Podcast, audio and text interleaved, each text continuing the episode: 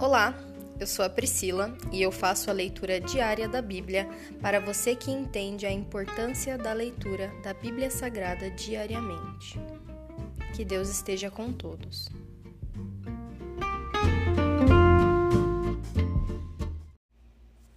Ouça agora o capítulo 21 do livro de Ezequiel, a espada de julgamento do Senhor. Recebi esta mensagem do Senhor: Filho do homem, volte o rosto para Jerusalém e profetize contra Israel e seus santuários. Diga-lhe: Assim diz o Senhor: Sou seu inimigo, a Israel, e estou prestes a tirar a espada da bainha para destruir seu povo, tanto os justos como os perversos. Sim, eliminarei tanto os justos como os perversos. Empunharei minha espada contra todos na terra desde o sul até o norte. O mundo inteiro saberá que eu sou o Senhor. A espada está em minha mão, e ela não voltará à bainha. Filho do homem, comece a gemer. Comece a gemer diante do povo com amargura e coração quebrantado. Quando lhe perguntarem por que você está gemendo, diga-lhes: Estou gemendo por causa da notícia que recebi. Quando ela se realizar, até mesmo o coração mais valente se derreterá de medo. Toda a força desaparecerá. Todo o espírito se angustiará. Joelhos fortes se tornarão frouxos como água. E o Senhor soberano diz: Ela está vindo, está a caminho. Em seguida, o Senhor me disse: Filho do homem, transmita ao povo esta mensagem do Senhor. Uma espada, uma espada está sendo afiada e polida. Está sendo afiada para a matança e polida para faiscar como relâmpago. Agora nos alegraremos com o cetro de meu filho, o governante de Judá? A espada despreza qualquer pedaço de madeira. Sim, a espada está sendo afiada e polida preparada para as mãos do carrasco. Filho do homem, grite e lamente-se. Bata nas coxas em sinal de angústia, pois a espada matará meu povo e seus líderes. Todos morrerão. Ela porá todos eles à prova. E o que acontecerá quando o cetro que a espada despreza não mais existir? Diz o Senhor soberano. Filho do homem, profetize para eles e bata palmas. Depois pegue a espada e golpeie duas vezes, ou mesmo três vezes, para simbolizar a matança. A grande matança que os ameaça de todos os lados. Que o coração deles se derreta de terror, pois a espada reluz em todas as portas. Faísca como relâmpago e está polida para a matança. Ó espada, golpeie à direita, golpeie à esquerda, para onde se virar e onde quiser. Eu também baterei palmas e satisfarei minha fúria. Eu, o Senhor, falei. Presságios para o rei da Babilônia. Recebi esta mensagem do Senhor: Filho do homem, Desenhe um mapa e sobre ele trace dois caminhos para que a espada do rei da Babilônia o siga. Coloque um marco na estrada que sai da Babilônia, onde ela se divide em dois caminhos, um para Amon e sua capital, Rabá, e outro para Judá e Jerusalém, a cidade fortificada. O rei da Babilônia está na encruzilhada, sem saber se deve atacar Jerusalém ou Rabá.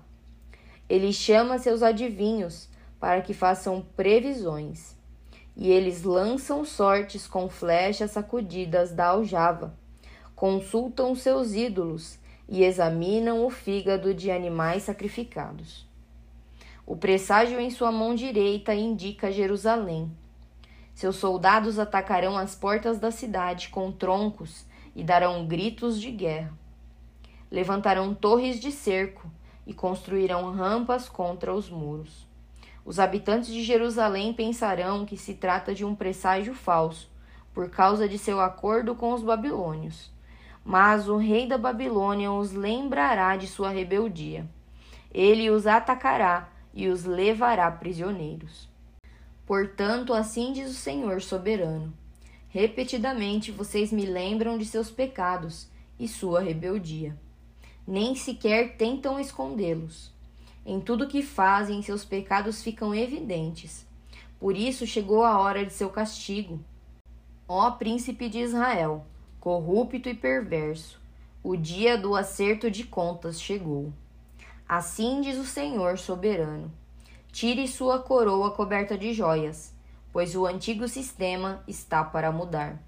Os humildes serão exaltados e os orgulhosos humilhados. Destruição, destruição. Certamente destruirei o reino, e não será restaurado até que venha aquele que tem o direito de julgá-lo. Então o entregarei a ele. Mensagem para os Amonitas. Agora, filho do homem, profetize acerca dos Amonitas e sua zombaria.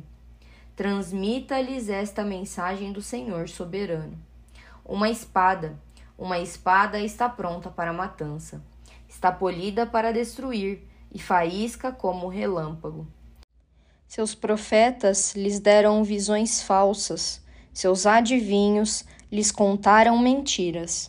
A espada cairá sobre o pescoço dos perversos, para quem chegou o dia do juízo.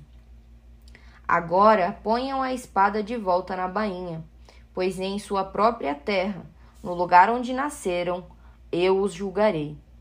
Derramarei minha fúria sobre vocês e soprarei em vocês o fogo de minha ira. Eu os entregarei a homens cruéis, hábeis em destruir. Vocês serão combustível para o fogo, e seu sangue será derramado em sua própria terra. Não haverá mais lembrança de vocês na história, pois eu, o Senhor, falei. Se encerra aqui o capítulo 21 do livro de Ezequiel. Pai, graças nós te damos por mais um dia, por mais uma leitura. Coloca em nossos corações, meu Pai, a tua palavra, que nós possamos guardar no mais profundo do nosso ser todas as palavras que o Senhor tem nos dito, todas as palavras de esperança, todas as palavras de amor, mas também todas as palavras de destruição.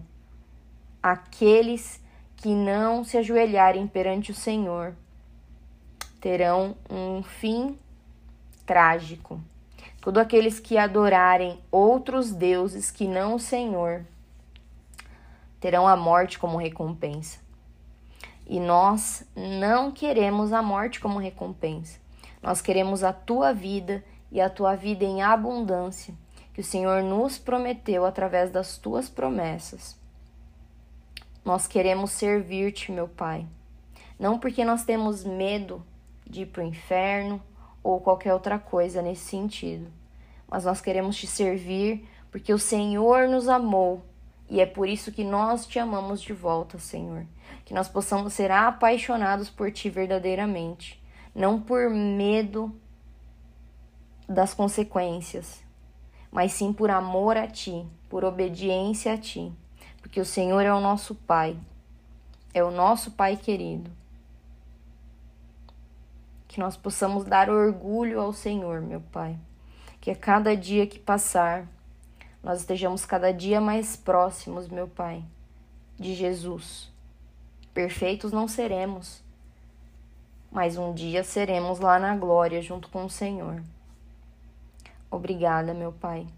Obrigada porque a tua salvação já chegou nas nossas vidas. Muito obrigada, Senhor, porque o Senhor vai fazendo com que tudo se encaixe na nossa mente, várias chavinhas mudem de lugar, se virem e a gente começa a entender, Senhor, o que significa de verdade a tua graça, o que significa de verdade o teu amor, o que significa viver uma vida contigo, meu Pai. Muito obrigada porque o Senhor não despeja toda a informação de uma vez na nossa vida. O Senhor vai todo dia dando um pouquinho da tua palavra, um pouquinho, um pouquinho, um pouquinho, nos alimentando. Muito obrigada, Senhor. Muito obrigada. porque o Senhor é um Pai benevolente, paciente, misericordioso e amoroso. A tua palavra para nós é boa, é perfeita e é agradável. E somente o Senhor sabe os planos que o Senhor tem para nós, planos de bem e não de mal, para que nós possamos prosperar, não só na vida que há de vir na eternidade, mas também aqui na terra, Senhor. Nós sofreremos e morreremos com Cristo, e nós estaremos na glória com o Senhor. Muito obrigada, meu Pai. Essa é a nossa oração. Em nome de Jesus. Amém.